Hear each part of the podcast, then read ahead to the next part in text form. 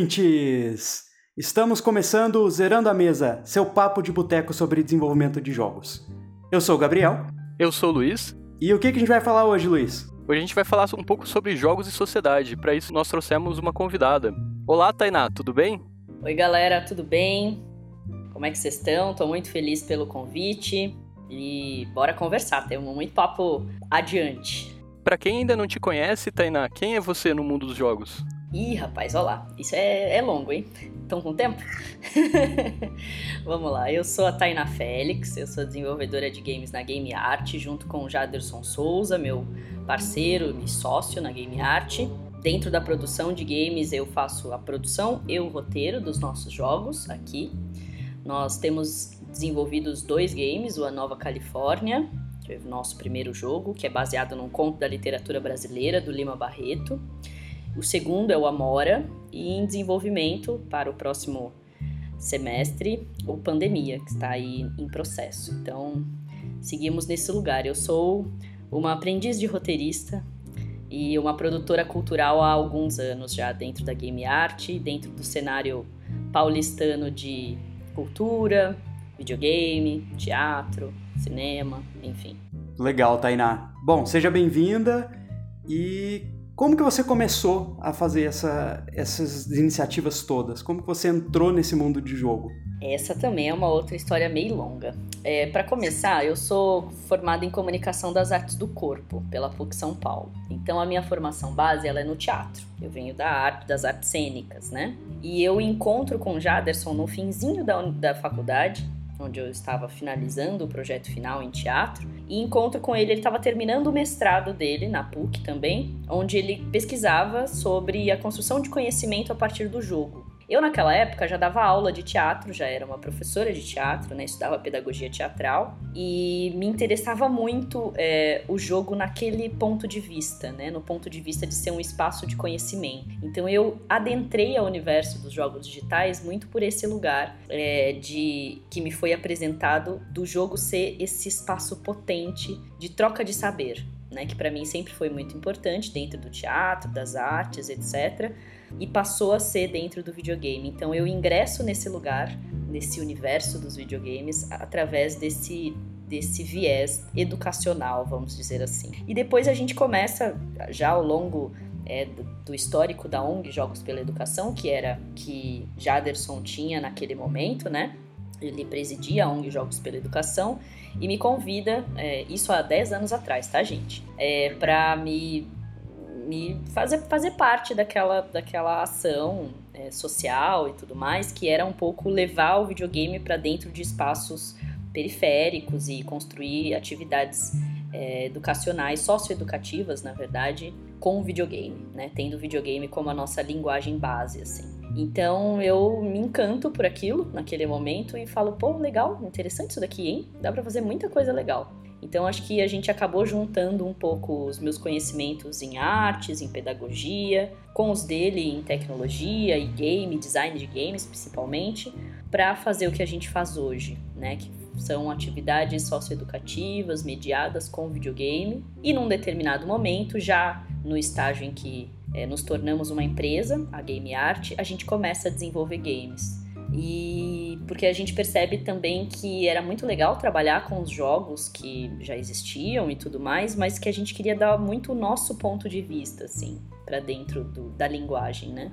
É, a gente queria experimentar, passar pelo processo de desenvolvimento de game. Então a gente não nasce um estúdio de desenvolvimento, a gente acaba se transformando um pouco nesse estúdio assim de desenvolvimento. É, e foi muito interessante porque como eu venho do teatro e dos textos dramatúrgicos, para mim foi meio que natural partir para a construção de roteiros, né? A né, construção de personagens. Eu fazia isso, só que fisicamente, né? É, estudar roteiros, estudar personagens para poder criá-los em cena. É, então, fazer isso pro, pro roteiro de games, claro, né? Atendendo às especificidades dessa linguagem e tudo mais, é um grande desafio, assim. Sigo estudando sobre isso e sobre roteiro e tudo mais, para poder fazer isso com um pouco mais de propriedade dentro da área, né? Nos últimos anos a gente fez muito dentro do desenvolvimento uma coisa que é que a gente chama de videogame artesanal, assim, que é fazer uma parte de cada vez muito é, tranquilamente, pensando em todos os pontos, mesmo porque somos dois, não temos uma equipe de desenvolvimento, somos uma dupla. Então a gente, como vocês devem imaginar, acumulamos muitas tarefas. É, um estúdio de dois é complicado. então a gente acaba acumulando muitas coisas e acaba estendendo também de maneira bem artesanal esse desenvolvimento. O processo de desenvolvimento ele toma outro, outro ar, assim um ar de pesquisa, um ar que se mistura com a pesquisa acadêmica do Jaderson. Né? Hoje ele desenvolve uma pesquisa de doutorado é, num grupo muito interessante, que é um programa de pós-graduação interessante na USP, que é o Diversitas, na FEFEDESH. E, enfim, a, a nossa, a, o nosso desenvolvimento, ele, ele é muito diferente nesse sentido, né? Ele tem um processo que valoriza cada partezinha, micropartezinha, porque somos poucos, então a gente sabe que a gente precisa se ater ao que a gente quer e gosta de fazer, que é contar boas histórias, assim. Então, se a gente gosta de contar boas histórias, a gente precisa se debruçar é, sobre elas e, e dar conta de contar elas numa engine, num programa, numa linguagem que a gente gosta, que é o videogame. Bem, bem legal. Falando um pouco disso, como que você acha que é essa diferença, né, que você estudava a expressão corporal para passar essa expressão digital, assim, através dos jogos? Ah, é completamente diferente, né? Como se eu imaginasse que a direção teatral se transformasse em game design, né?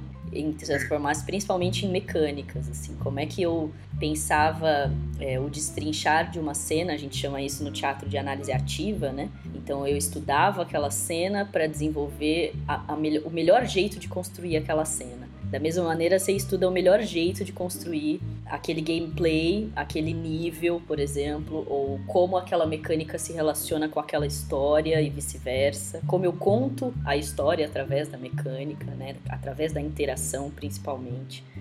Então, pensar isso é pensar, vamos fazer um paralelo aqui com o público, como se o meu público de teatro também atuasse, sabe? E isso é muito interessante, assim. É, num teatro mais participativo, você tem o público fazendo quase que a cena com você, né? Então, no jogo tem muito isso, né? Só tem isso, na verdade. Você precisa da interação do jogador, da jogadora para aquilo acontecer. Então, eu preciso pensar aquela cena de modo que a pessoa seja afetada necessariamente por aquilo, pela decisão, pela escolha, por correr no espaço, por pular, por agachar, por empurrar, seja a ação que for ou a história que contar, eu preciso pensar necessariamente nessa interação. Então, é como como se eu imaginasse a maneira pelo qual o meu público intera eh, fosse interagir com aquela história em cena, sabe? Então esse esse paralelo ele me faz muito sentido hoje, assim. É pensar mesmo a cena da maneira que eu gostaria que ela afetasse o público. Então é pensar a história daquela fase ou daquela cena específica no jogo da melhor maneira que fosse afetar a pessoa que está jogando. Fantástico. Acho que você descreveu bem assim esse paralelo teatro e jogo, realmente, né? O, o espectador, nesse caso, ele atua diretamente. É, inclusive, acho que eu já vi até peças de teatro hoje em dia que, que você controla os atores, né? Como se fosse um jogo mesmo. Então, acho que as interações estão tão bem, bem ligadas, né? Umas com as outras aí nessa, nessa área em particular. Bem legal. Pra caramba. Na verdade, tem, tem, tem até um exemplo muito bom disso, assim, que é o caso do, da Era Game Studio da Bahia, Exatamente. Eu tava pensando nela. E é fabuloso. Quando eu vi aquilo há anos atrás, que eu conhecia a Ana e conhecia o trabalho do estúdio, eu falei: Meu Deus, eu preciso ir pra Bahia. Eu quero ser essa atriz que é comandada pelo público fazendo o jogo. Assim. Eu já falei isso pra ela um zilhão de vezes, né? Que quando eu tiver essa oportunidade eu farei. Mas foi um trabalho assim que me encantou profundamente quando eu conheci, porque misturava de fato de uma maneira muito interessante as duas coisas que eu gostava demais, assim, né? Então, o trabalho da Ana é incrível, assim, o que ela faz com, com pessoal do Era Game Studio é um negócio surreal. O Escape já tá, acho que na sua versão não, se não me engano, na 3.0 já. Uhum. Então eles estão fazendo coisas incríveis, né, com aquela, com aquela proposta. É uma proposta cênica de jogo e que o público de fato interage através de um software para que os atores escolham X ou Y ação dentro daquela cena. Então é, é fabuloso, assim, é um, é um trabalho lindo. É, eu achei fantástico também. E, e casa muito com, com, a descrição que você comentou, né? Que realmente tem uma interação muito, muito forte mesmo. É, exato. Né? Não acontece, assim, o público ali necessariamente precisa jogar o jogo no tablet para que os atores exato. escolham as ações e as próximas cenas que vão realizar, assim, é bem interessante. Legal. E, e quanto à sua experiência com, com educação, assim, né? O que, que você teve dificuldade, se não teve? Qual foi os paralelos que você traçou, assim, saindo, né, de uma questão de, de artes cênicas e entrando no, no jogo, mas numa perspectiva pedagógica, né? O que eu achei bem legal que você comentou é essa parte de fazer jogo de forma artesanal, como você comentou, né? E eu acho que casa muito bem com, com o discurso de jogos que passam uma proposta justamente porque você precisa dar uma adaptada, você precisa ter um certo cuidado ali na forma como você apresenta as mecânicas, narrativas, interações para o jogador se você quer passar uma mensagem em particular, como é o caso de jogo para educação ou jogos para conscientização de forma geral, né? Então, como é que foi essa trajetória assim para você, experiências que você teve? Como que, como que foi essa experiência? Olha, eu, eu, a primeira coisa que a gente se deparou alguns anos atrás numa SBO Games, eu não me lembro onde que era a cidade, Santa Bárbara. Santa Bárbara do Oeste. Ai, eu tava maravilha. lá. É, alguns bons anos atrás, ainda como Jogos pela Educação, a gente foi palestrar lá no SBO Games. E foi muito feliz um encontro que a gente teve com uma é, desenvolvedora que infelizmente eu não guardei o nome, porque faz muitos anos isso, gente. É, e que ela falava, ela era uma desenvolvedora de uma empresa que fazia objetos educacionais. E eu gosto muito desse nome, porque ela sabia exatamente é, o motivo e o propósito daquela, daquele desenvolvimento. Assim, ela dizia que ela fazia uma porção de, jogo, de jogos, de objetos educacionais para apostilas e para sistemas apostilados de ensino, etc., em que você tinha necessariamente a obrigatoriedade de colocar um conteúdo naquele, naquela experiência interativa. Né? Então, sei lá, você vai ensinar o ciclo da água, então você vai colocar aquilo dentro de um ambiente navegável, de interação, etc., e vai explicar o ciclo da água. Mas ela tinha um pouco, quase que convicção ao nos falar isso, que aquilo não era necessariamente jogo. E eu gosto dessa percepção dela, principalmente porque era uma pessoa que desenvolvia esse tipo de conteúdo para esses espaços educacionais, né, dentro da educação formal, porque ela sabia exatamente que o fato dele não ser é, feito ou colocado dentro de um contexto onde a audiência é livre, ou seja, os jogadores escolhem jogar, escolhem estar ali fazendo aquilo, é, aquilo já parece, parece que não tem mais esse lugar de jogo, sabe? Não tem mais esse nem esse conceito mesmo, assim, quase ruizinguiano de, do que é o jogo, assim, né? De ser esse espaço livre, etc. e tudo mais. Então, eu gosto dessa divisão, por quê? Porque ela estabelece para o nosso trabalho e sempre estabeleceu essa di diferença. A gente nunca trabalhou, seja na ONG Jogos pela Educação ou na Game Art, com objetos educativos, ou seja, com jogos que ensinassem alguma coisa ou que tivessem necessariamente um conteúdo para que fosse passado uma mensagem X, aquela mensagem fechada. A gente sempre trabalhou num lugar que é entender o jogo como potencial espaço de construção de, de conhecimento a partir da mediação. Ou seja, qual é a diferença disso? É que eu posso pegar qualquer jogo, absolutamente qualquer jogo, Trópico 4, e eu posso dar uma aula de geopolítica sobre isso. E eu posso falar sobre geopolítica jogando o Trópico. O Trópico 4 não foi feito para ser uma aula de geopolítica, mas ele, ele pode vir a ser, saca? Ele tem potencial de. Isso dentro da educação formal. Dentro de espaços não formais, formais e até informais de educação, eu posso estar falando de, de trabalho em equipe com Mário, por exemplo. É, então, eu estou falando de construção de saberes, troca de saberes, ou até o treinamento de determinadas habilidades a partir de um jogo que não foi pensado para ser isso. Né? Mas ele tem isso enquanto característica por ser uma atividade humana que desenvolve determinadas coisas. Então, é, a gente sempre trabalhou nesse lugar, né? Diferente de ser necessariamente um objeto educacional que tem, ou seja, é um objetivo de criar é, X conhecimento fechado sobre aquilo. Claro que o conhecimento não é fechado, mas, por exemplo, a gente não criou o A Nova Califórnia para ser usado numa aula de literatura. Né? Ele não tem, ele não tem, por exemplo, um material de apoio para professores. Ele não tem perguntas no final. Ele não tem um quiz para saber se você entendeu como é que é a história. Ele não tem uma moral da história. Inclusive, ele é um jogo que fala sobre ganância. Você tem, a gente quis criar uma experiência de ganância para pessoas de 12, 13 13 anos de idade. Por quê? Porque a gente é doido? Não, porque a gente queria que aquela, aquele conto do Lima Barreto que pra gente dava o tom de ganância, do tipo, meu Deus, como nós seres humanos somos gananciosos, para um jovem de 13, 14 anos para ele, para ela perceberem que ao jogar uma cena de ação em que ao invés dele pegar só três ossos na sepultura, ele vai querer pegar mais, porque aquela atividade interativa no jogo é divertida para ele. Ele vai querer se desafiar a pegar mais. E ele vai querer ser ganancioso e querer pegar mais. Então, o Lima Barreto fala sobre isso no conto, e a gente queria transportar isso pro gameplay. Então, o quanto as pessoas podem ser gananciosas ou não né? O quanto aquela história que parece tão bizarra das pessoas se matando por causa de ouro, né? Na história, basicamente, você descobre que você pode fazer ouro com ossos humanos, né? Então as pessoas se matam no final. É trágico, é bizarro, é horrível se você for parar para pensar num ponto de vista social da história. Mas ele é muito potente, ele é muito atual. Então pra gente fazer o A Nova Califórnia era uma necessidade de atualizar uma história que falava sobre ganância. Né? Ele nunca foi pensado para ser um objeto educacional numa aula de literatura. Ele pode vir a ser, percebe? Um professor de literatura que se encontra com o nosso jogo pode pegar esse jogo e falar assim: pô, vou falar sobre Lima Barreto a partir do jogo do pessoal da Game Art, né? Então a galera vai jogar e aí a gente vai começar a falar sobre Lima Barreto nessa perspectiva.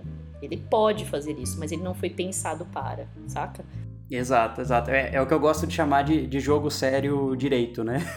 é aquele que, que, que primeiro ele serve para entreter, né? E depois, se você quiser, ele tem uma mensagem, né? Isso, exatamente. Então, assim, a mensagem. É. Tem gente que, que tem uma, uma, uma, percepção de que o jogo é trágico. De que, e ele de fato é. é e que, que, o jogo é, ele é muito simples, né? Sob o ponto de vista do gameplay e tal. Mas que o jogo ele, ele traz uma percepção quase que é, é, mórbida, mórbida uhum. sobre o ser humano, né? E pessimista até. Enfim, a gente também não dá um final de ser bonzinho ou ser malzinho. A gente também não conota, não, não deixa nenhuma é, é, interpretação pronta para um possível educando dizer: ah, então quer dizer que eu não posso ser ganancioso. Né? Não, a interpretação é absolutamente livre, sabe? Então depende, a pessoa pode jogar e falar: hum, é legal ser ganancioso porque eu vou me dar bem no final. Ou tipo, não é legal ser ganancioso, todo mundo vai morrer no final. Então isso é aberto, sabe? É, é, uhum. depende do jogador, da jogadora, do repertório que a pessoa tenha e de como ela vai interagir com aquilo. Então, para mim, esse espaço da educação e esse espaço do jogo, enquanto troca de saber, enquanto espaço potente para conhecimento, ele tá muito nesse lugar, sabe? Todos os jogos que a gente joga, absolutamente todos, eles têm alguma coisa pra gente poder conversar sobre, sabe? Pra gente bater um papo sobre qualquer coisa, sobre de política a feminismo, a ceticismo, a machismo, a homofobia, ou a coisas muito simples como será que eu sou ganancioso? Sabe? É, é, o quanto eu sou ganancioso? O que eu faria para ficar rico? Era um pouco a pergunta do jogo, né? O que você faria para ficar rico? Então, a gente, a gente tem as nossas, as nossas agruras e as nossas reflexões, e o jogo, enquanto mídia, ele tem o mesmo potencial que qualquer outra mídia tem na nossa vida, de causar reflexão, né? de causar desconforto, de causar alegria, de causar entusiasmo e assim por diante. Então, entendendo essa potencialidade do jogo dentro da cultura, é que a gente propõe as nossas, os nossos jogos artesanais, sabe? Que é no jogo da Amora, você tem uma mecânica de Pac-Man, basicamente, né? É, a gente quis testar essa mecânica e colocamos uma história que era transmitir amor. Qual é o problema de transmitir amor entre espécies diferentes? Então tem gente que diz assim, algumas meninas, por exemplo, é, a gente levou o jogo para vários lugares em São Paulo, várias periferias, e algumas meninas jogaram e falaram assim: Eu não quero ser essa menina, não, correndo atrás desse boy, boy lixo. então, assim, a percepção de relacionamento dessa menina com 15 anos de idade é muito interessante. Outras meninas, por exemplo, nós mostramos esse jogo, Amora, é, dentro da casa de acolhida a mulheres travestis e transexuais ali do Bom Retiro, né? E algumas delas jogaram e disseram assim: ai, é a história da minha vida. Eu vivo correndo atrás de boy e os boys sempre fogem de mim. Então, sabe, a gente tem é, percepções muito diferentes sobre o que a gente faz. A gente não dá uma mensagem nos nossos jogos, a gente não pretende dar essa mensagem. A mensagem é a experiência que a pessoa tem, e uhum. aliada ao repertório dela. O que que ela traz de vida, de experiência e etc. Então é um pouco isso. Esse espaço da educação pra gente, esse espaço de troca de saber, ele é esse espaço, sabe? Quando a pessoa interage com a mídia e nessa interação ela liga o repertório dela e as percepções e os sentimentos dela e fala: pô, interessante isso daqui, hein? Seja pro que for, pro terrível, pro bizarro, pro grotesco, pro felizinho, pra história de amor, seja o que for.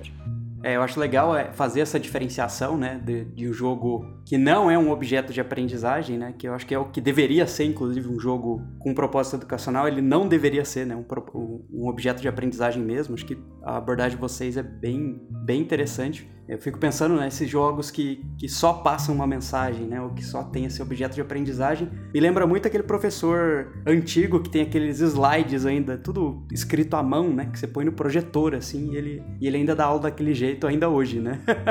então acho que é ainda uma coisa um pouco ultrapassada, eu diria, perto do, das perspectivas que o jogo pode oferecer para o jogador também. Exato, exato. Por exemplo, olha que, que coisa simples, né? Sei lá, na minha época de colégio, o, o o artifício do filme era muito comum. Acho que talvez para vocês também o fosse, né? Então existiam muitos professores que traziam filmes pra gente para introduzir assuntos ou para pautar assuntos, etc. Então o cinema, ele, ele é muito usado dentro, né? O audiovisual em linha geral, ele é muito usado dentro é, da escola como esse objeto ou material de apoio, mas ele não, ele dentro do, do, do, objeto educacional, ele é feito num sistema telecurso. Então, o telecurso tinha especificamente um propósito de ensinar um X conteúdo. É diferente de você pegar Deus Lenin, que é um filme incrível, e falar sobre Guerra Fria, né? É, então, A Deus Lenin é um filme de sentimento, de intimidade entre um filho e uma mãe dentro de uma Alemanha oriental. Mas você entende basicamente o que significa a palavra Guerra Fria ao assistir esse filme sabe? Então, a genialidade do meu professor lá de geopolítica naquela época de pegar aquele filme para introduzir o conceito de Guerra Fria é muito interessante, percebe? Porque você sente na percepção com aqueles personagens o que significava ser Guerra Fria, por que aquele nome, por que que se estabeleceu esse tipo de separação, inclusive física no muro de Berlim, etc. Então, é uma aula que para mim fica marcada profundamente. Então, por que que o videogame também não pode ser esse lugar com games já existentes, né? Por que, que como eu disse, o trópico não pode ser esse espaço para discutir as problemáticas da Latinoamérica e da Centroamérica, né? Então, o jogo ele tem esse potencial, como todas as outras mídias. Acho que basta a gente ter um, uma construção e uma formação, é claro, para professores, professoras, etc, dessas abordagens, né? Podem ser abordagens muito potentes para essa geração, assim, e que a gente está perdendo em tentar construir conteúdos apostilados, interativos e que não são tão interessantes assim, porque no fim das contas estão tentando te ensinar o que é Guerra Fria. Quando você podia jogar um game que pudesse dar essa sensação muito viva para você do que era isso. Sim, que até a questão da mídia, né? O, os alunos eles estão vivendo, jogando aqueles jogos todos os dias, né? Por que você não aproveitar o conteúdo que eles estão consumindo para levar eles à reflexão, né? Dentro de um tema importante, né? Exato. Pra você ter uma ideia, a gente fez um experimento há muitos anos atrás, ainda na época da Jogos pela Educação, testando um pouco a pesquisa do Jaderson, e era uma atividade de português que, que a criança tinha naquela época, que separava personagens principais, que separava algumas palavras específicas, que separava gêneros literários. Era uma atividade assim, de português barra literatura. E a gente fez ele jogar Resident Evil. E porque ele adorava, ele adorava zumbis, ele era fascinado por The Walking Dead. Ele jogou Resident Evil, umas duas, três cenas, ficou chocado com, com, o jogo, se divertiu horrores, e aí a gente escolheu aquele, aquele que ele podia escolher qualquer mídia e qualquer é, é, material para poder fazer essa seleção do que era personagem principal, do que era uma linguagem X, linguagem Y, o que era narrativa, o que era não sei o que. E aí ele pegou o jogo que ele gostava, a gente deu para ele, a gente selecionou determinadas cenas que ele ia jogar, e aí sim a gente foi passando a, a atividade dele com aquelas as perguntas e ele fez um trabalho, assim, que, que ele diz até hoje que um dos melhores trabalhos que ele fez na vida. Porque ele se divertiu e ele fez um trabalho muito simples sobre gêneros narrativos, sabe? É, gêneros literários, aliás. Então, assim, você pode. Mas é isso, né? É, é toda uma formação em design educacional que a gente ainda não tem, mas que a gente pode construir, sabe? Que a gente pode pensar nessa mediação de maneira potente, assim. Eu não preciso necessariamente construir um jogo conteudista que me explique o que, que é gênero narrativo, o que, que é gênero, etc. Eu não preciso. Exatamente. Eu posso fazer, porque o conhecimento tá aí, essas, essas, esses paradigmas educacionais, eles já estão postos.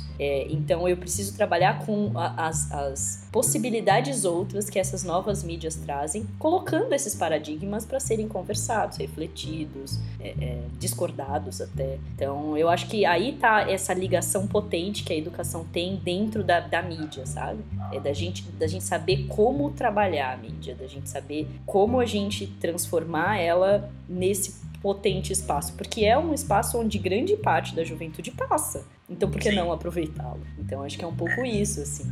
Legal, legal. E é exatamente o que você falou, né? Eu, eu, penso assim também, né? Se você for fazer um jogo que é mais conteudista, quer dizer, fazer um jogo dá tanto trabalho, gente, né? Mais fácil você fazer um livro-texto mesmo. Faz o livro-texto, põe lá, né?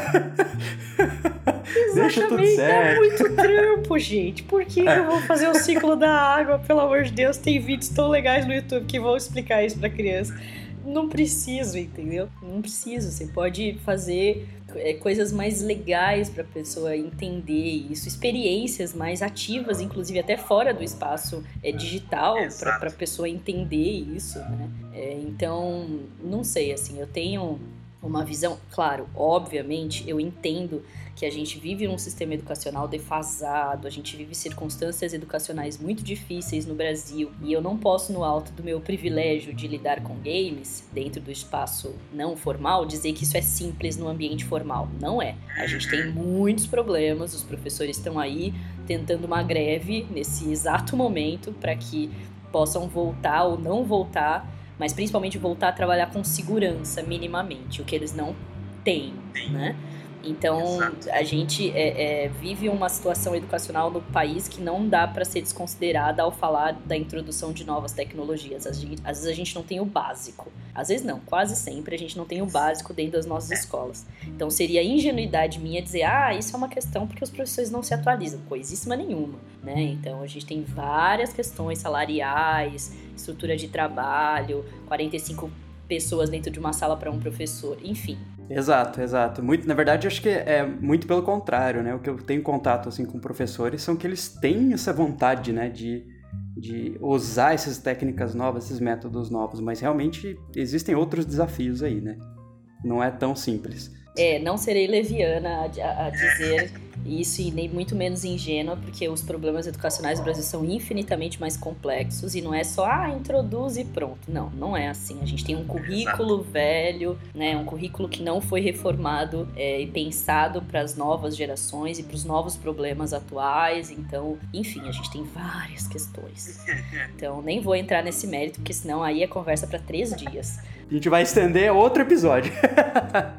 Já, já que falou um pouco do momento que a gente está vivendo, uma pandemia, fala um pouco do jogo do pandemia para vocês e, e, da questão da ação que vocês fizeram de videogames na quebrada. Ah, muito legal, sim. É, ano passado, enfim, em meio a, aos primeiros meses de isolamento social, a gente muito angustiado, eu e Jaderson aqui em casa, enfim, mais uma vez, diante do nosso privilégio em poder trabalhar dentro de casa, é, ficamos aperreados, assim, com o fato de do que, que a gente podia fazer, né? A gente dava aula numa instituição chamada PAC, Projeto Amigos da Criança, é, todo mês a gente ia lá, fazia uma atividade tanto com os grupos pequenos, né? Então, crianças pequenininhas de 8, 9, 10 anos, quanto os maiores, os, os pré-adolescentes e jovens de 11, 12, 13, 14 anos. Para essa galera mais velha, o Jaderson ministrava uma aula de desenvolvimento de game.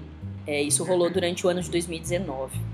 E eu fazia uma aula de mediação com videogames, essas atividades que eu falei para vocês, socioeducativas, com a molecadinha mais nova. Eu já dava aula lá há três anos para essa galera. E o Jaderson entrou em 2019 para poder fazer esse curso especificamente de desenvolvimento de games para molecada mais velha. Pois bem, é, foram desenvolvidos 14 protótipos, né, é, durante esse período e que foram é, mostrados no final do ano. A gente fez uma atividade legal para eles mostrarem os jogos. Eles fizeram uma, a gente fez uma espécie de pitching, assim, para eles falarem sobre o jogo deles para os outros colegas, né é, daquele de todo de todo a, a, a instituição. É, então, porque nem todo mundo fazia o curso. Né? Então, aquele grupo mostrou para todo o resto da instituição, todos os outros colegas, o que, que eles tinham feito na aula de desenvolvimento de game. E foi muito legal, a gente fez uma atividade bacana, lindo. 2020, pandemia. Como é que a gente vai dar aula para essa galera? Não vai dar aula. Essa galera é recebida na instituição no que a gente chama de contraturno escolar. Ou seja, eles vão para a escola de manhã, vão para lá de tarde e vice-versa.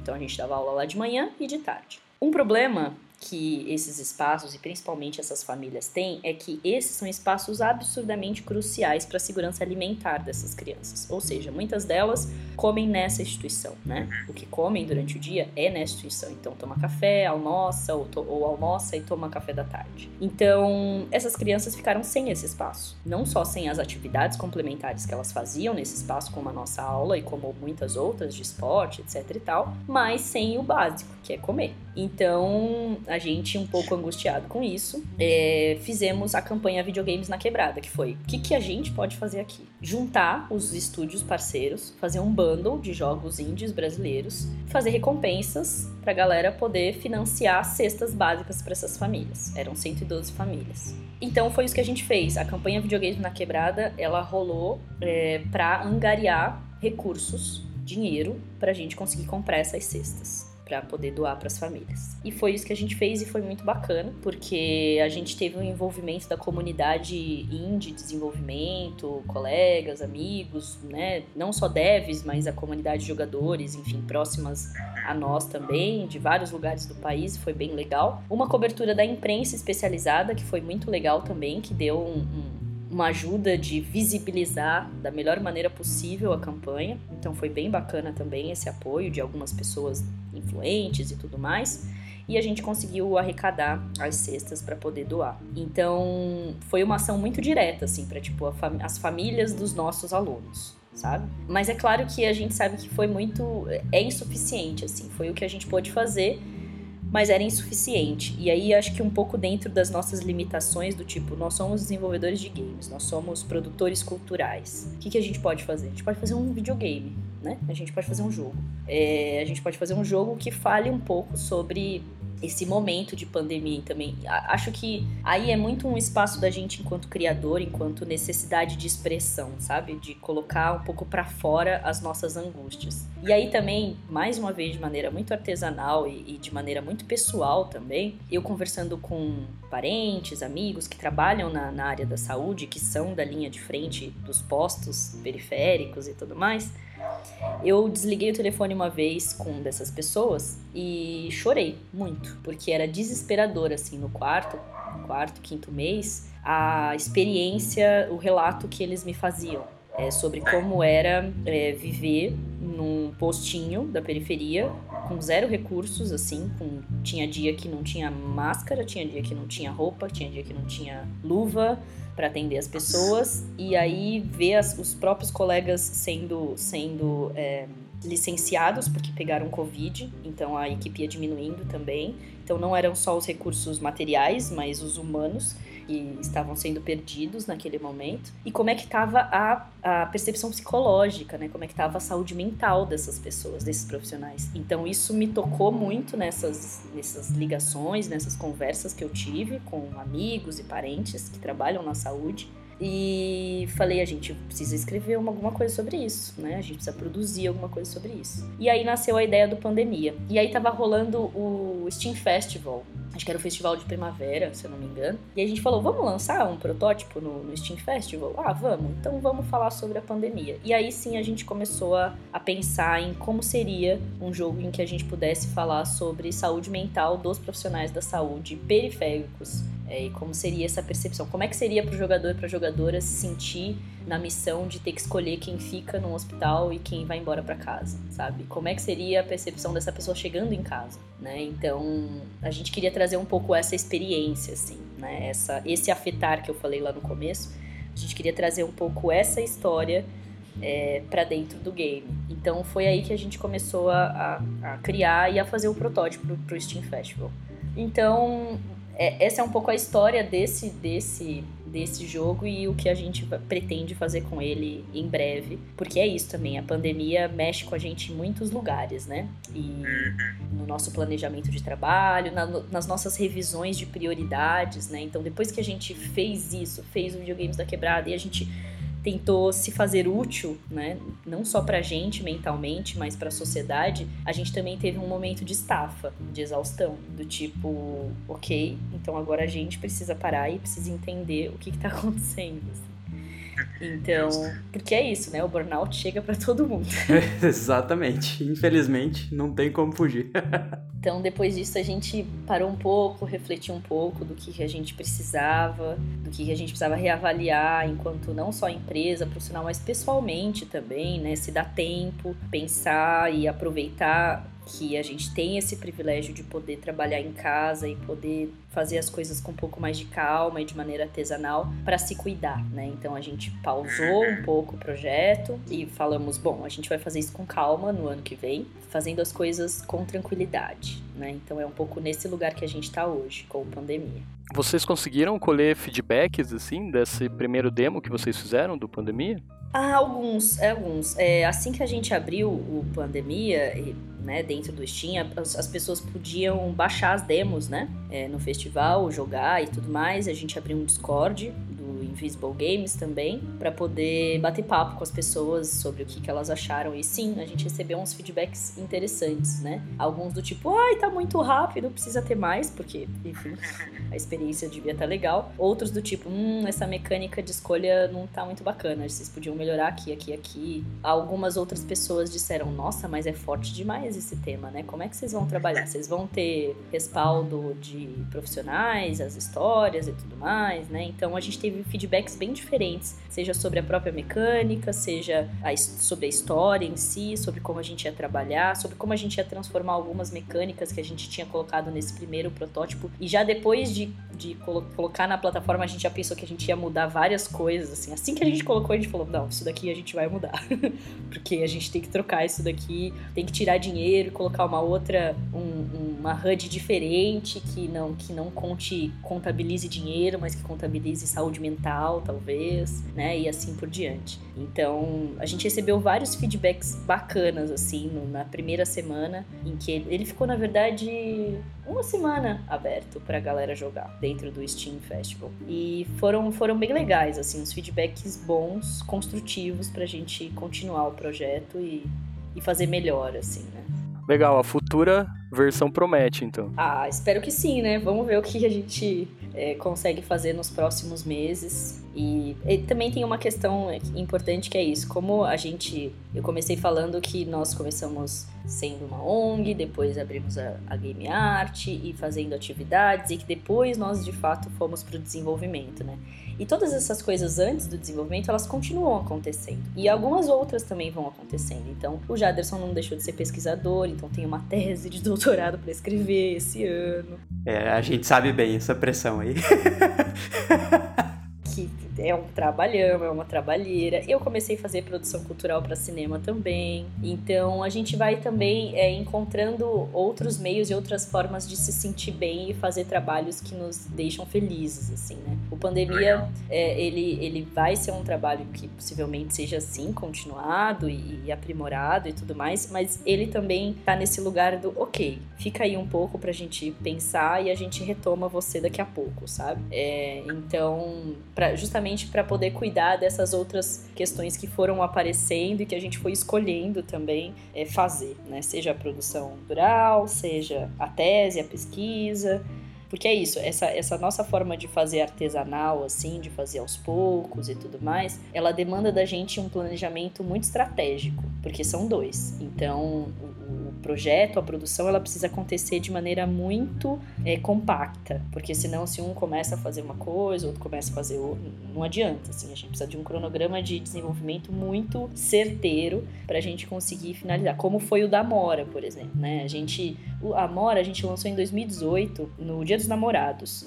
Ele foi o resultado de uma Global Game Jam daquele ano, que a palavra era transmitir, né? O tema era transmi transmissão. E aí a gente falou, pô, ficou legal esse protótipo, hein? Em janeiro, assim, a gente fez o protótipo, pô, ficou legal, vamos sentar para desenvolver? Vamos. Aí a gente levou seis meses para desenvolver é, e lançar em junho né? É, no Dia dos Legal. Namorados. Então a gente tem muito isso, assim, o, o, modelo de produção, principalmente o cronograma de produção do Amora, ele foi muito bom pra gente aprender a fazer a coisa é, muito compacta e, e, dentro de um prazo possível pra gente, né? Então provavelmente se dará da mesma maneira com a pandemia quando a gente retomar ele. O, o, nome do estúdio de vocês é bem interessante, é, é Game e Arte. Como você vê a relação desses dois? Rapaz, esse nome já deu tanto pano pra manga. Várias questões conceituais nesse nome. Olha, e se eu te disser que foi assim? A gente estava finalizando a ONG Jogos pela Educação no fim, meados de 2013, e abrindo a Game Art em 2014. É, a gente não tinha muito tempo, vamos dizer assim, para escolher um nome. E foi meio uma coisa, tá, a gente lida com game, tá, eu vim do game, tá, você vem da arte. Sabe, uma coisa meio conversa de botiquinha, assim. Depois que a gente fez o nome, a gente se desdobrou conceitualmente em cima dele para dizer, puxa, mas videogame também é arte, a gente tá separando com um E. E deu, deu vários BOs esse nome já. Mas, no fim das contas, a gente gosta muito dele hoje, assim, porque ele é amplo, né? Ele é muito amplo game é muito amplo, o conceito de videogame é muito amplo, o conceito de arte é muito amplo. E pensar eles nessa correlação é muito pensar o nosso cotidiano.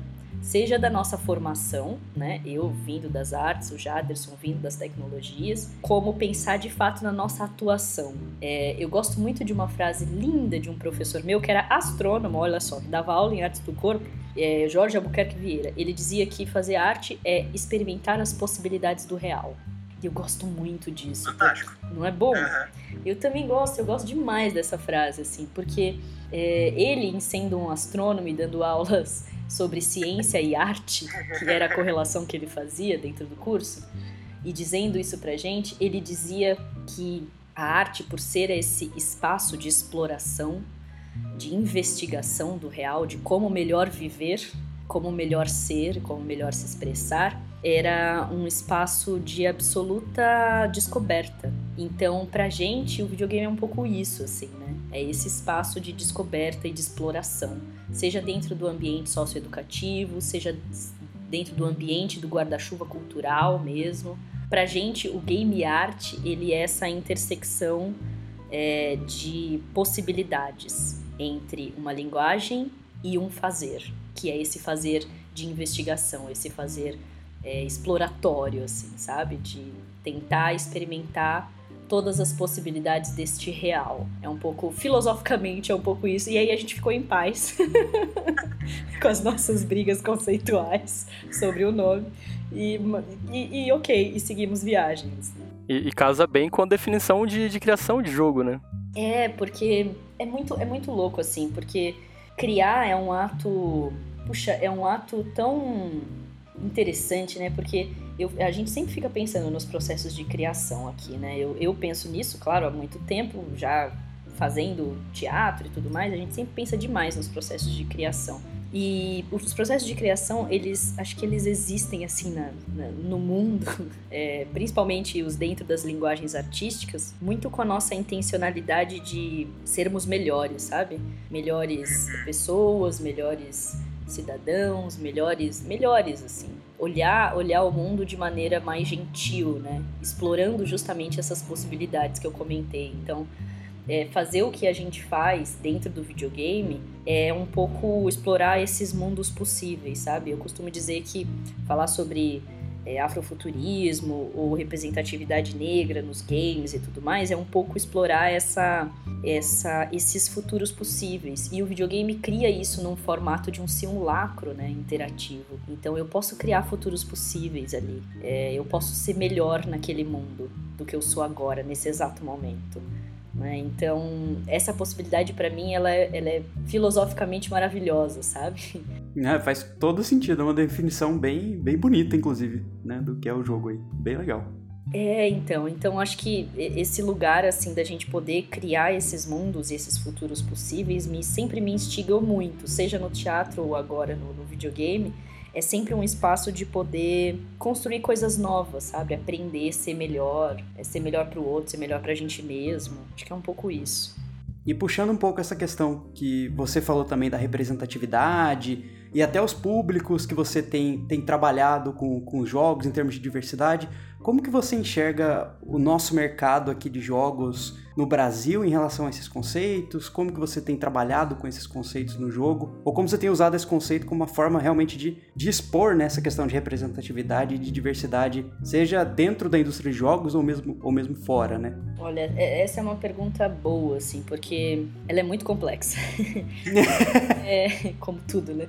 Acho que vocês já perceberam, né? Eu nunca dou a resposta duo, né? É uma coisa ou outra. Não, não é. Pode ser muitas, né? muitas, muitas possibilidades. Por quê? Porque falar de diversidade no Brasil ou falar de representatividade no Brasil, num contexto geral, é, é muito complexo, porque a gente vive um país que fala sobre diversidade nesse lugar mercadológico, ou seja, transformando a diversidade numa, num token, né, para ser vendido, do tipo, agora é bom falar de diversidade, então vamos uhum. vender essa imagem. Então, esse é um lugar complexo da diversidade. É, falar de representatividade, eu digo sempre que é falar de poder, né, de espaços de poder. Então, aquele espaço é um espaço de poder e você ter uma pessoa que represente X grupo, etc., é você ter um espaço de escolha de poder mudar alguma coisa. Então, pensar essas pautas dentro do universo ou principalmente da indústria de games é pensar que se a gente está falando de indústria, a gente está falando de produto. A gente está falando de produto em escala e a gente está falando de dinheiro. A gente está falando basicamente disso.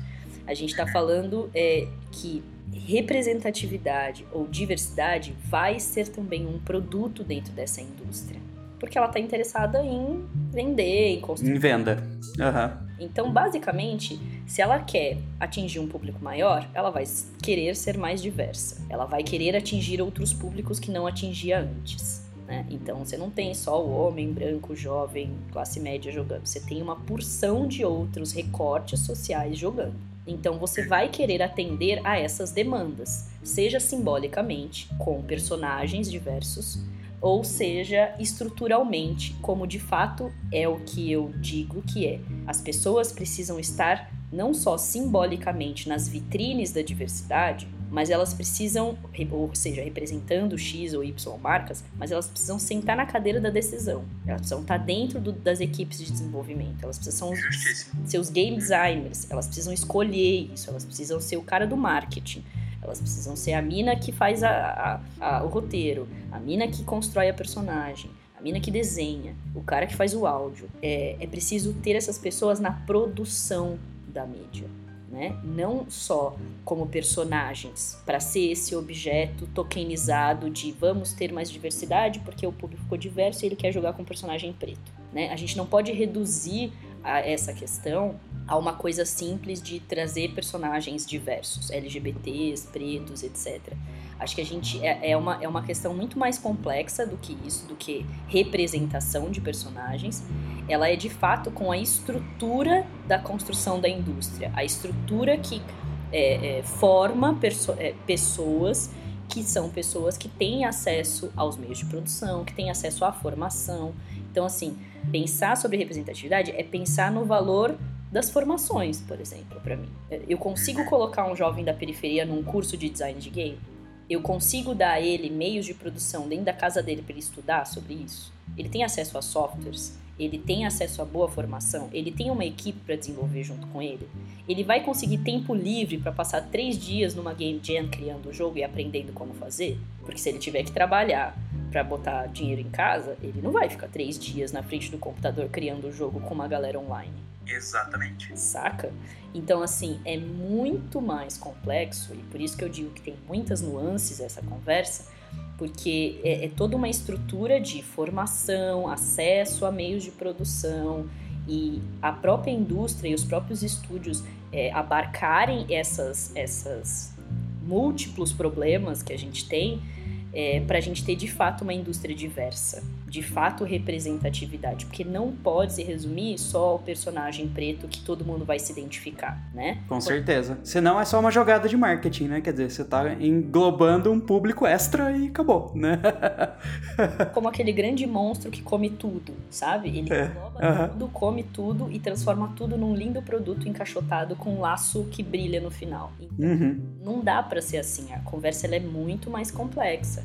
Ela é pensar por que que essa molecada que joga tanto não chega, a molecada da periferia, por exemplo, eu dei entrevista esses dias pro, pro pessoal do canal Tech sobre o Free Fire, né? E a gente falava é, sobre como o Free Fire ele deu ac acesso ao videogame é, de uma maneira muito simples nesse sentido, que é tipo, é um jogo que roda no celular. É, uhum. E como virou uma grande febre isso na periferia, assim, porque a galera joga enlouquecidamente Free Fire, né? Porque a galera quer jogar, sabe? E se eu for pensar que o jogo, é, bem como a mídia inteira, o videogame inteiro, é um espaço de cultura, é um direito, saca? É, eu não tô aqui fazendo uma campanha específica do tipo, todo mundo tem que ter o seu PlayStation 4 em casa. Não, não é isso necessariamente. Mas é que todo mundo tem direito ao lazer, à cultura, aí a teatros, aí a cinema, etc, né? Enfim. Com certeza. Então, o videogame, por ser uma mídia da contemporaneidade, por ser um espaço em que a juventude, a molecada curte, se empenha, gosta, se vê, é importante a gente pensar também como um direito. E aí é louco porque falar de representatividade é falar de tudo isso, percebe? É falar. Não é um assunto simples, realmente. é falar de quem está produzindo, é falar de como a indústria abarca essa diversidade como token, é falar sobre como eu, enquanto desenvolvedora, trago essas questões para o meu desenvolvimento, como eu, enquanto formadora e educadora social, trago isso para dentro da, da da perspectiva das minhas aulas. Uhum. Que tipo de formação eu estou fazendo com essa molecada? Por exemplo, eles perceberam que nos jogos que a gente levava para eles jogarem, que não eram jogos brasileiros, por exemplo, não tinham pessoas pretas. E aí eu perguntei, por que vocês acham que não tem?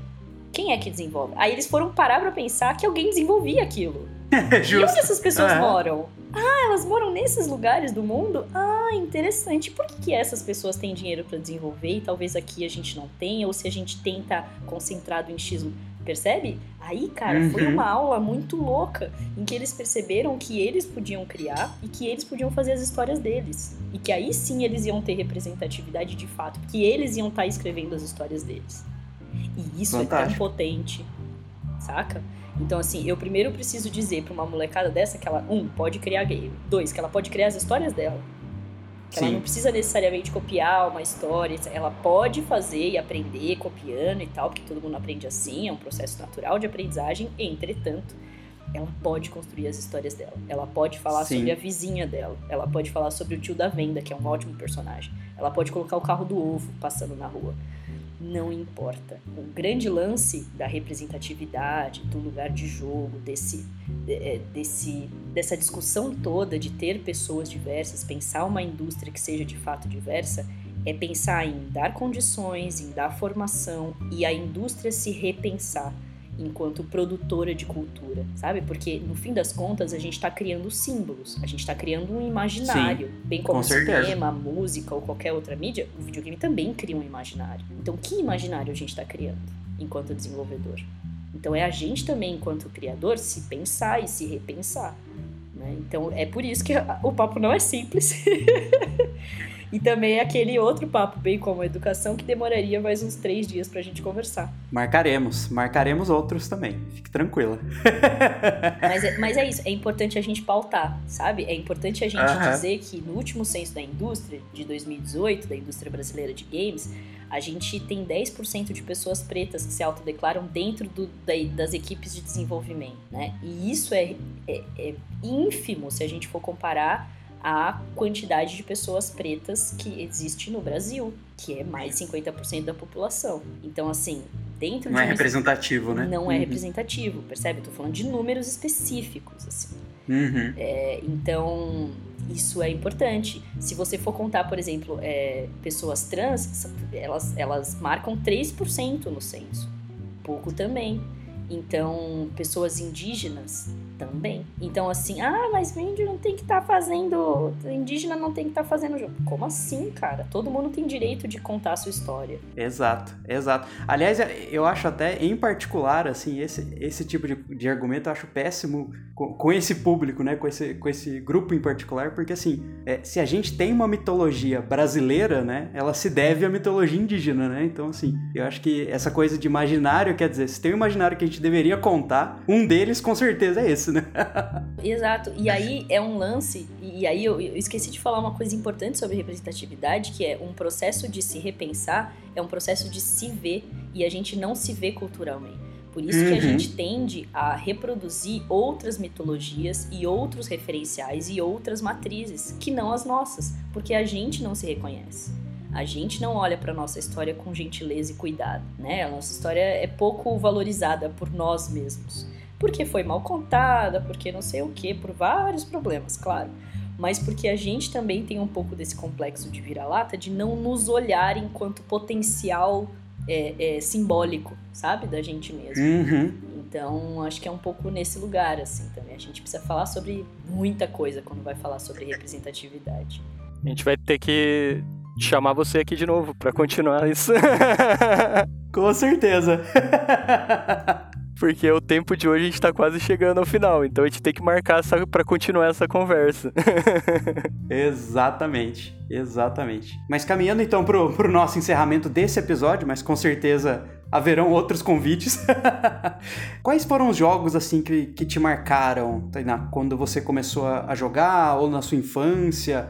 E quais jogos você joga hoje, assim, que ainda te marcam, né? É, é muito louco isso, porque é, todo mundo me pergunta sobre o lance dos jogos na infância, né? Eu não fui uma jogadora de infância, né? Eu comecei a jogar aos 22 anos de idade quando eu conheci o Jadas. Então eu não tenho essas lembranças, exceto aquelas que eu não jogava porque não me deixavam. então, é, sei lá, eu em casa de primo e tudo mais que tinha um Super Nintendo, um Nintendinho, uma coisa assim, eu me lembro muito deles jogando International Superstar Soccer, fazendo fazendo campeonatos. E hoje, na, na minha opinião, é o melhor jogo de futebol que tem. E refutem a minha ideia. Mas é, eu tenho essas lembranças deles jogando, então digo deles porque eram os meus primos meninos que jogavam, mas eu não tive enquanto prática de infância jogar videogame, né? Então fui jogar tardiamente, já aos 22, 23 anos, quando conheci o Jadas. É, mas eu tenho um jogo muito, muito no meu coração, assim, que fez parte de um projeto que nós fizemos ainda enquanto Jogos pela Educação e que para mim continua sendo um jogo muitíssimo potente e lindo, que é o Papo Idio, da Minority Media. E é um jogo lindo, é, pro PlayStation 3 e tal, e que a gente fez até um projeto junto com eles quando foi lançado eles concorreram ao primeiro Big Festival, que foi feito lá no, no Jardim Europa, no Nice. Eles estavam concorrendo a melhor jogo, melhor narrativa. Ganharam melhor narrativa. E é um jogo muito bonito que conta a história de um menino que tem um problema com o pai e vive numa favela meio mágica, assim, que ele pode modificar os espaços e tudo mais. E eu sou apaixonada por jogo de puzzle, acho que por causa desse jogo, assim, né? Então, depois é. dele, todos os jogos de puzzle eu sou bem feliz, assim, jogando. É, legal. Mas eu gosto dessas boas histórias, assim. Essa, essa é uma história que me emociona muito, bem como Journey, etc. E coisas assim. Então, esse é meio, meio meu estilão de jogo, assim. Legal, legal. Mas é essa do Papa Joe, inclusive, a gente já até comentou em outros episódios, né? É realmente uma mensagem bem, bem potente. Ele é muito lindo, cara. E, e, a gente fez um trabalho com ele, que era um programa de prevenção ao alcoolismo na, na infância e adolescência e foi muito legal. A gente passou um ano fazendo esse projeto em duas instituições periféricas de São Paulo, uma ali na freguesia do Ó e a outra onde eu morava, né? E uma outra na Estrada de Taipas, também na região norte, mas já um pouquinho mais afastado ali da, da ponte, como a gente costuma dizer. Sim. É, e foi um projeto muito potente, muito lindo, e eu vi a transformação das crianças assim ao jogar, sabe? E como aquelas Sei. conversas e aqueles bate-papos eles, eles foram importantes assim para aquela turma, né? Depois a gente teve feedback dos, dos professores que os acompanhavam pós né, é, o projeto e eles disseram coisas incríveis pra gente assim de como eles agora é, conversavam e tinham as rodas de conversa, ou como eles pensavam o videogame de uma maneira diferente agora. Então é muito louco, assim. Era uma galera que jogava muito GTA, né? Claro. É, e, enfim, tinham essas referências e tudo mais. E ter mostrado e ter vivenciado o Papo Joe com eles foi uma experiência incrível para mim. Assim. Hum, bem legal. Referências da área, assim. Você tem algum profissional da, da indústria de jogos, de arte que você segue? Ou estúdios, assim, que você acha interessante? Ai, sim, tem gente maravilhosa. É, o pessoal da Oca Game Lab da Bahia, os desenvolvedores do Árida, que é um jogo lindo, maravilhoso, que conta a história uhum. de uma uhum. sertaneja, tem uma trilha fabulosa, uma arte linda também, enfim, é um survival no sertão e contam tem um background de, de guerra guerra de canudos, é bem legal também. É outro jogo que você fala assim, hum, dá pra falar sobre guerra de canudos? Dá, se você colocar nessa proposição, é possível. Mas é um jogo lindo, tem uma jogabilidade maravilhosa. É, o pessoal da Suder Real, nossos parceiros aqui de São Paulo, Marcos e Raquel, desenvolvedores do Angola Janga, estão desenvolvendo o é, One Beat Me agora, que vai ser um jogo de ritmo, de rap bem legal, de batalha, de rap. A gente é apaixonado pelo pessoal da Mini Boss, queridos assim, é, desenvolvedores da arte maravilhosa do Celeste e enfim, a gente curte muito pixel art, né? Então, o Pedro é uma referência muito legal, assim, de um profissional é, super focado em, em, em, pixel art que a gente adora, assim, profundamente. Ah, eu sou apaixonada especificamente pela pixel art também da Shu, é, que fez algumas partes também do Dandara, né? Enfim, legal. A Shu é uma artista incrível, poderosíssima, assim. Adoro também. Ih, tem gente pra caramba, hein? Adoro o trampo da Ami Garcia, programadora terrível também, muito boa. É, produção da. Produção, putz. Eu, eu aprendi muitas coisas e ela foi muito generosa comigo, que é a Thaís Weiler. Eu costumo sempre chamar ela de diva, assim, porque ela é super minha diva e da produção do, de games, então Thaís Weiler é, é sempre foi a minha referência, assim, no trabalho, como ela lida, ela é muito generosa, me deu muitas dicas, assim, muitas dicas, me cedeu coisas, listas e coisas legais de imprensa e tal, enfim, ela é maravilhosa, então o trabalho que ela e o Danilo fazem na, na Joy Masher é, é espetacular, assim, para mim, é muito, muito bonito mesmo o que eles fazem lá. Acho que é isso, são, são pessoas lindas, assim, é, e que fazem um trabalho maravilhoso no Brasil, coisas muito legais. Ah, não, tem uma mulher que eu preciso dizer, que é a professora Eliane Betoc, da Universidade Federal de Juiz de Fora. Ela faz um trabalho de game decolonial muito maluco lá no Instituto de Artes e Design da, da Universidade Federal. E é uma pessoa incrível para se observar. Assim. Ela está fazendo um projeto lindo no Minecraft que é recriando umas, uns ambientes brasileiros dentro do Minecraft. É um negócio Olha, que legal. fabuloso, assim, lindão mesmo. Então, professora Eliane Betoc, é incrível. Acho que é isso. Gente, tem, tem tanta gente que eu amo nesse mundo de Brasil, de desenvolvimento, mas acho que Vai ser, vai ser sacanagem eu não citar um monte de gente aqui, mas. Mas legal você ter comentado da, da Thaís Weiler também, que ela, ela já esteve aqui com a gente, inclusive no, no episódio passado, né? Os ouvintes já, inclusive, se familiarizaram com ela também. ela, é, ela é muito maravilhosa, assim, ela sempre foi absurdamente generosa comigo, com o Jader. Ela, acho que ela foi colega do Jaderson no mestrado, se eu não me engano. Acho que eles chegaram a fazer alguma coisa na PUC juntos. De toda maneira, ela sempre, sempre foi assim, antes mesmo de eu a conhecer pessoalmente, via os vídeos dela e tudo mais. É, mas ela é uma pessoa incrível, assim. Ela é muitíssimo uhum. generosa, né? Uma pessoa sem, fora do comum, assim dentro da indústria de games, ela é fora do comum. Sempre que eu, eu tinha dúvidas, assim, sobre alguma coisa, eu mandava uma mensagem pra ela, falando, Thaís, o que, que você acha? ela dizia, ó, oh, tá, assim, assim, assim, assim, assim, assim. Então, ela, ela é muito, foi muitíssimo Legal. generosa no nosso, no nosso começo, assim, então... Só gratidão pela, pela, pelo trabalho dela e pela, por essa generosidade dela. E a gente agradece muito sua presença aqui hoje. E para deixar um espaço final para você fazer as colocações finais aí e fazer o jabá, né, dos jogos de vocês, onde que encontra. Massa. É... Primeiro eu queria agradecer, gente, foi um papo muito bom, obrigada. Eu sou terrível, adoro bater um papo, então é uma delícia poder conversar sempre. Então, muitíssimo obrigada pelo convite. Espero que a galera curta aí esse nosso papo. E vou deixar uns jabazinhos e umas dicas, na verdade.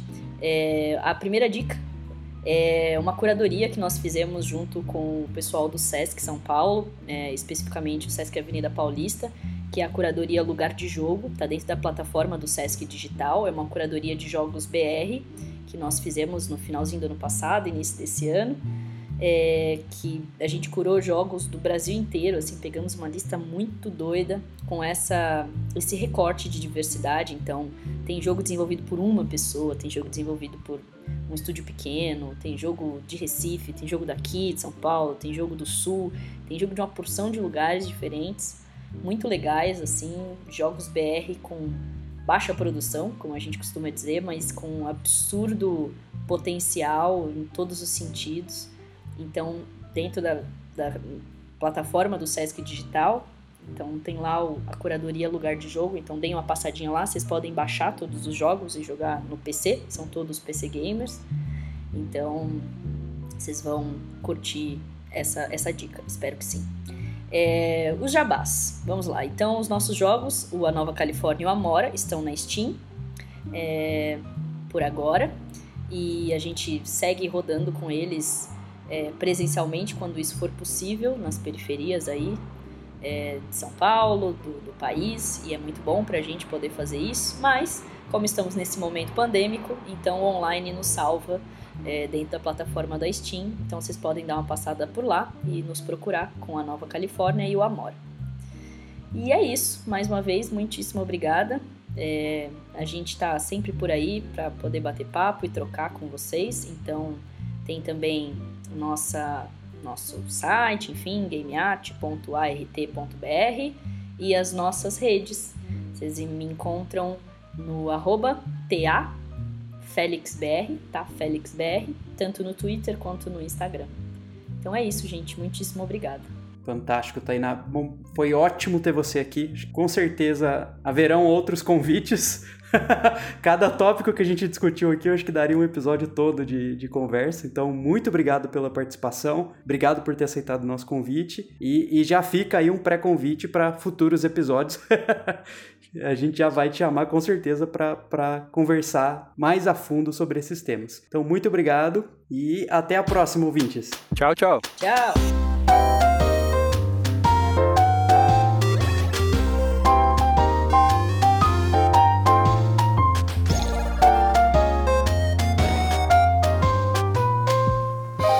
Esse episódio foi financiado pelo Governo do Estado de São Paulo e Secretaria de Cultura do Estado de São Paulo, através do edital PROAC número 30/2019, projeto Think Tank.